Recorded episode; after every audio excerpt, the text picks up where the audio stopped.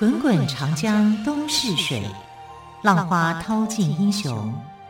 是非成败转头空。古今多少事，都付笑谈中。陪你说历史，汪培制作主持。欢迎朋友们收听今天的《陪你说历史》节目，我是汪培。好，我们都知道马可波罗这号人物哦。不过，最先来到中国的并不是马可波罗，而是他的父亲尼古拉波罗跟他的叔叔马菲奥波罗。我突然想起菠萝面包，拍谢拍谢。好，尼古拉跟马菲奥都是水都威尼斯商人。当时威尼斯的商业非常发达，不过他们不只是在家乡做生意。而是哪里有商机就往哪里去。两个人都很爱冒险，都渴望到陌生的地方闯一闯。在做生意的过程中，他们见识到了中国的珠宝、瓷器、丝绸、貂皮，所以他们向往有一天能够去这些商品的产地中国来看一看。有一次，兄弟俩在做珠宝生意的途中，来到了清察汗国。清察汗国的可汗是成吉思汗的孙子比尔哥，他不止亲切地接见这两个威尼斯商人，还用双倍的价钱买下了他们的珠宝。尼古拉兄弟感到非常的高兴。这对兄弟跟中国还真是有缘。有一次，他们在布哈拉做生意时，又碰到伊尔汗国的大使。原来，伊尔汗国的可汗序列兀派人到蒙古汗国的首都去拜访忽必烈。因为兄弟俩性格开朗外向，大使对他们都很感到兴趣，还问他们说：“你们愿不愿意和我们去中国呢？我们的皇帝忽必烈从来没有见过黄头发。”蓝眼睛的欧洲人，他一定很想见见你们。去中国，嘿，这不正是兄弟俩梦寐以求也在想的事情吗？于是他们爽快地答应了。这下他们做生意时学会的一点蒙古语就可以派上用场。西元一二六五年，兄弟俩终于到达了蒙古汗国的都城。大都，果然，忽必烈热情地召见他们，还好奇地问了许多有关于欧洲的事情。兄弟俩每天吃好住好，玩得不亦乐乎。一个月后，他们俩才踏上回家的路。一方面是因为他们远离家乡已经整整九年，有些想家了；更重要的是，忽必烈交给他们一个光荣的任务，就是送信给罗马的教皇克莱门特四世。和那些只知道打仗的兄弟不同，忽必烈喜欢读书，对各个民族的文化、宗教都很感到兴趣。他不但重用吐蕃僧侣八思巴，也涉猎其他宗教文化。见到尼古拉这两个欧洲的来客后，忽必烈详细询问关于基督教的许多事情，最后他写了一封信，请尼古拉兄弟回去时带给罗马教廷的克莱门特四世。在信里，忽必烈表达了对教皇诚挚的问候，并且真诚地请求教皇派遣一百名通晓七艺的专家来到中国。这七艺指的是什么呢？这七艺指的是修辞、逻辑、语法、音乐、数学、天文、地理。忽必烈想让这些专家在中国传播西方的文化知识，当然也希望能和他们当面讨论基督教的意义。除此之外，忽必烈还想得到耶路撒冷耶稣墓上的灯油。在基督徒的眼中，这灯油可是非常珍贵，不但能赐予人们福祉，还能治病救人。就这样，尼古拉兄弟带着中国皇帝忽必烈的信函出发了。他们花了三年的时间，历经千辛万苦，到达教廷的所在地罗马。不幸的是，教皇克莱门特四世已在不久前过世。他们只好静静地等着新的教皇产生。因为罗马跟威尼斯很近，所以尼古拉兄弟趁着等待的时间，回到家乡威尼斯。他们离开家已经十多年了，家里发生了许多变化。尼古拉的妻子早已去世。他们的儿子马可波罗也已经长成一个十五岁的英俊小伙子，跟他的爸爸一样聪明机灵，喜欢冒险。他一直在等待父亲归来，因为他也想和他的爸爸一样去冒险，去遥远的东方中国开开眼界。新教皇终于选出来了。当他得知鼎鼎大名的忽必烈邀请传教士前去传教，非常高兴，热情地给忽必烈回了信，答应忽必烈的要求。这下圆满完成任务的尼古拉兄弟总算松了一口气。不过，这也表示他们又得上路了。好奇的小马可才不愿意放弃这么好的机会呢。他再三要求同行，尼古拉才勉强答应。经过整整三年，一行人终于又来到大都。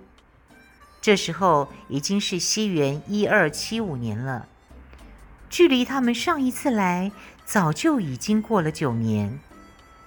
这个时候，蒙古汗国已经改名为元，元朝的元。再次见到欧洲来客。忽必烈很高兴，他看了教皇的回信后，重赏这三个杰出的使者。忽必烈特别喜欢英俊的小伙子马可波罗，就把他留在身边做官。马可波罗十七岁的时候从威尼斯出发，到达中国时已经二十岁了。他非常聪明，在路上学会一些蒙古语跟汉语。忽必烈很喜欢他，就把他留在身边做大臣。从威尼斯的普通小伙子，一下子变成世界上最强大帝国的大臣。马可波罗真的是非常的兴奋。聪明的他很快就学会元朝的宫廷礼仪，也了解不少中国的风土人情。忽必烈看马可波罗学东西特别快。人又机灵，就派他去云南。过去从来没有离开过欧洲的马可波罗，来到了亚洲的中国云南之后，看到这么多前所未见、前所未闻的奇异景象，就被深深吸引住了。回到大都之后，他把云南的风土人情、与众不同之处，详详细细。绘声绘影地讲给忽必烈听。过去钦差大臣回来后，总是讲不出个所以然。这一次，马可波罗却讲得详实而生动，让忽必烈印象深刻，使他更加喜欢跟器重马可波罗了。忽必烈认为马可波罗是一位优秀的使臣，不但派他去其他地方查访。还派他出访越南、缅甸、印尼、菲律宾等国家。马可波罗每次都出色地完成任务，还把各地风俗民情介绍给忽必烈，讲得活灵活现。这也是《马可波罗游记》里描述这么多国家和城市的原因。除了是个优秀的使臣。马可波罗还在扬州做了三年的官呢。一晃眼，二十年过去了。马可波罗在元朝做官已经做了十七年。他的爸爸和叔叔逐渐衰老，三个人常常思念起自己的家乡。虽然他们多次请求回家，不过都没有能够获得忽必烈的恩准。机会终于来了，元朝的韩国伊尔汗国的布鲁罕王妃去世了。布鲁罕王妃原是蒙古博越吴氏的贵族。伊尔汗国的汗王请求忽必烈再赐给他一个博越吴氏贵族女子为妻。很快的，忽必烈就为他选出了十九岁的美女阔阔真。由于马可波罗的父亲熟悉通往伊尔汗国的路，就在他再三请求下，忽必烈总算同意波罗一家三人护送阔阔真前往伊尔汗国。马可波罗二十年的中国生活到此画上句点。护送阔阔真王妃到达伊尔汗国之后，波罗一家又走了整整三年，才回到阔别二十多年的家乡威尼斯。当他们穿着异国的服装，带着奇珍异宝出现在威尼斯时，整个城市都沸腾了。波罗一家的中国宫廷奇遇故事，在当地造成了巨大的轰动。人们纷纷前来，争着看波罗一家人。马可波罗一行带回的宝石、香料、珍珠等物品，更是让威尼斯人大开眼界，羡慕不已。人们还给马可波罗起了个外号，叫“百万富翁马可”。来聊聊马可波罗游记的诞生。马可波罗回到威尼斯时，已经四十多岁了。他回到家乡没多久，威尼斯就和邻近的城市热那亚发生冲突，并且打起仗来。喜欢冒险的马可波罗自然不会袖手旁观，因为双方的战场主要集中在地中海上，所以马可波罗自己掏钱买了艘战舰。勇敢地投入战役。不幸的是，马可波罗很快就被热那亚人给抓走了，还被关起来。由于马可波罗在中国的奇遇是家喻户晓的事，所以热那亚人纷纷都到牢里来探望他，想看看他到底长什么模样，听听他讲述在中国的奇遇。那个时候的交通及通信都不发达，东西方很少有交流。马可波罗的经历对热那亚人来说，简直就是天方夜谭。在马可波罗的口中，中国是那么的富庶，仿佛遍地都是黄金珍宝，每个热那亚人听了都很向往。当时有个叫路斯提谦的。和马可波罗关在同一个牢房。他是比萨人，爱好文学，精通法语，还用法语写过骑士小说。他觉得马可波罗的经历比任何骑士小说都吸引人，于是就把马可波罗的事情全部都记录下来，编成了一本书。这本书就是著名的《马可波罗游记》。又称为《东方见闻录》。在这本书里，马可波罗热情地赞美中国的富饶，描述当时中国的许多城市，对大都杭州等城市，尤其是赞不绝口。另外，书里也详述记述了中国的风土人情、民俗习惯等。在那个资讯闭塞的年代，这真是一本奇异而伟大的书。即使今天看来，它还是那么有趣，那么有意义。到目前为止，《马可波罗游记》已经拥有一百多种译本，不计其数的人读过这本书。马可波罗也被称为中世纪伟大的旅行家。战争结束后，马可波罗被释放了。后来，他一直生活在威尼斯，再也没有到中国去，因为他从中国带回的财富已经足够他用一辈子了。出狱后的马可波罗重拾家族的老本行，做生意，还娶了老婆，生了两个孩子，一直活到七十岁。在西元一三二四年病逝于威尼斯，传奇的一生就此画上圆满的句点。元朝时期，中国的土地上生活着许多民族，不过这些民族的地位并不平等，而是划分成四个等级。其中，蒙古族等级最高，为国族；其次是色目人，第三是汉人，最后是南人（东西南北的南）。排行第二的色目人指的是蒙古族、汉族之外的其他族人；南人则是指南宋统治下的汉族人，也就是南方的汉人。有些人索性称他们为蛮子。显然，居于最后两位的汉人和南人地位最低，最受歧视。这些三等和四等公民的命运非常的悲惨，有的甚至成了蒙古贵族的奴隶。在当时，不但民族之间是不平等的，人与人之间也分等级。西元一三三零年前后，元朝约有八千万人。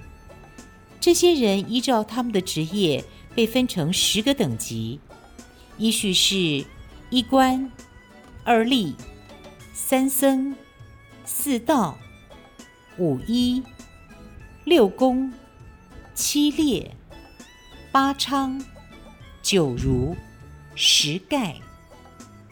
本来地位很高的儒家文人，竟然被排列为倒数第二，仅仅比乞丐好一点。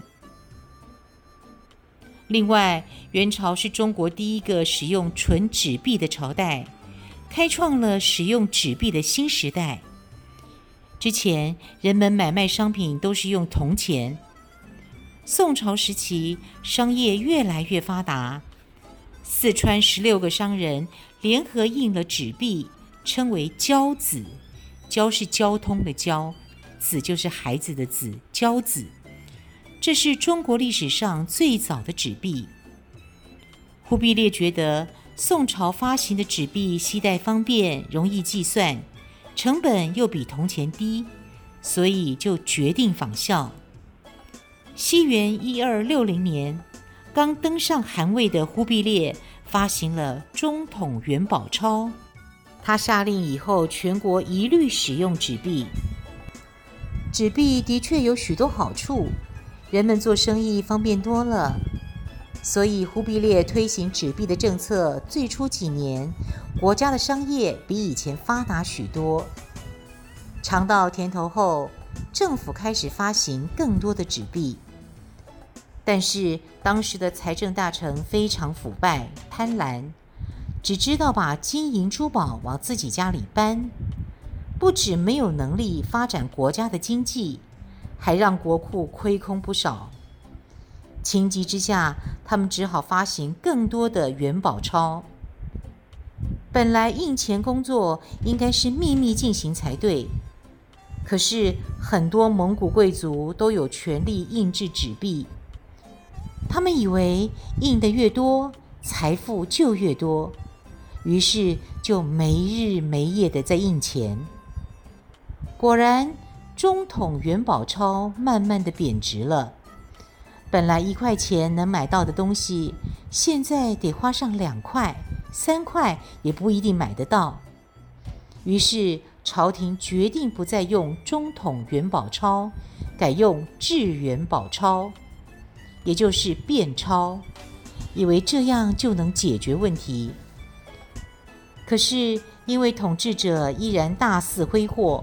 而且变本加厉，所以制元宝钞很快就重到了中统元宝钞的覆辙，甚至比中统元宝钞还要不值钱。全国各地的物价飞涨，老百姓几乎什么也买不起。有的地方一斗米可以换到一斗珍珠，饥肠辘辘、露宿街头的人不计其数。使用纸币本是一件利国利民的好事，但由于统治者滥印纸币，国库亏损日益严重。变钞实行后，全国上下人心惶惶，社会陷入了极大的混乱。来聊聊书法绘画双绝的赵孟頫。赵孟頫是中国历史上著名的书法家，他和颜真卿、柳公权、欧阳询并称为楷书四大家。他的作品圆润、清逸，结构严谨，用笔精到，而且能在传统的书法基础上删繁为简，形成了自己的风格。后人称为赵体。赵孟頫在十一岁时，父亲因病去世，赵孟頫一家的生活陷入了困境。经历了国破家亡、家道中落的赵孟頫，从此隐居在家乡吴兴，整日与山水书画为伴。西元一二八六年，赵孟俯刚过而立之年。忽必烈下诏寻找宋朝皇室的后代，赵孟俯就这样被挖了出来，来到了忽必烈的面前。忽必烈从小在蒙古草原长大，看到的都是强壮的勇士。当他看到赵孟頫相貌出众、飘逸脱俗，再加上才华横溢、惊为天人，忽必烈向来尊重文人。倾心于汉族文化，他见到赵孟頫之后，就立刻决定要重用他。很快的，赵孟頫就做了四品大官。虽然忽必烈十分器重赵孟頫，可是赵孟頫心里明白，元朝的贵族们都排斥汉人，更排斥文人。于是没过几年，赵孟頫就谎称自己生病。要回到家乡无心养病，从此他又过起无忧无虑的生活。他常和当时有名的文人、书法家鲜于书等人在西湖边小聚，挥毫泼墨，非常自在。虽然元朝不重视儒家文化，文人个个郁郁不得志，可是赵孟頫却官运亨通。始终受到几任元朝皇帝的重用。元朝的第四任皇帝仁宗即位后，立刻把赵孟頫召回朝廷，将他的官位升到二品。没过多久，赵孟頫竟然又被升为一品大夫。赵孟頫不但楷书写得好，行书、隶书、篆书和草书的造诣也非常深。这在历史上是非常罕见的。他的代表作主要有《赤壁赋》《洛神赋》等。此外，他还是画坛巨匠，山水、花鸟、人物样样精通。或许你会问，赵孟頫能成为全才，他的秘诀是什么？天赋固然重要，但也离不开勤奋。赵孟頫五岁的时候就开始练习书法，直到临死前都在观书作字，这就是他的成功秘诀。好，我们刚刚都说到了哦，赵孟頫是声名显赫的书法家，他的妻子管道升，儿子赵雍也是元朝著名的画家、书法家，称他们为书法之家是一点都不为过的。传说元仁宗曾经将他们三人的书法作品收在一起，命太监妥善保管。还说，要是后世知道我朝有一个家庭，一家三口都是书法家，人们一定会称奇的。不出人中所料，赵孟頫的书法之家果然成为历史上的美谈。尤其是赵孟頫才貌双全的妻子管道升，更是值得一提。管道升出生于德清县，也就是现在的浙江德清，是中国历史上著名的女书法家、画家以及诗人。她还很擅长刺绣。赵孟頫受封为魏国公后，她也被册封为魏国夫人。她才华横溢，会吟诗作赋。上了年纪后，还曾经用一首诗挽回了自己的幸福。是什么诗呢？我们就来听听看。因为在古代，男子三妻四妾的不在少数。可是赵孟頫呢，他一直没有纳妾。传说赵孟頫到了五十岁的时候，看到自己的朋友们人人都在纳妾，就不禁心里也开始痒痒的，也想仿效他们那一个年轻的女子为妾。管道生知道这件事情后，就写了一首诗给他。这首诗是这样的：把一块泥捏一个你，塑一个我，将咱两个一起打破，用水调和，再捏一个你，再塑一个我，我泥中有你，你泥中有我。这首诗用泥人打比方，说明夫妻两个已经用泥和在一起了。你中有我，我中有你。赵孟頫看了这首诗之后，万分羞愧，就再也不提纳妾的事，和管道生幸福的厮守一辈子了。从今以后，我可以说，我你中有你，你你中有我。好，你侬我侬这首歌呢，就是来自于这里，非常的动听，也非常的深情。好，时间的关系，非常感谢朋友们的收听，我是汪培。更多精彩的历史故事，就欢迎朋友们下个星期一再继续收听我们陪你说历史节目喽。下周一见，拜拜。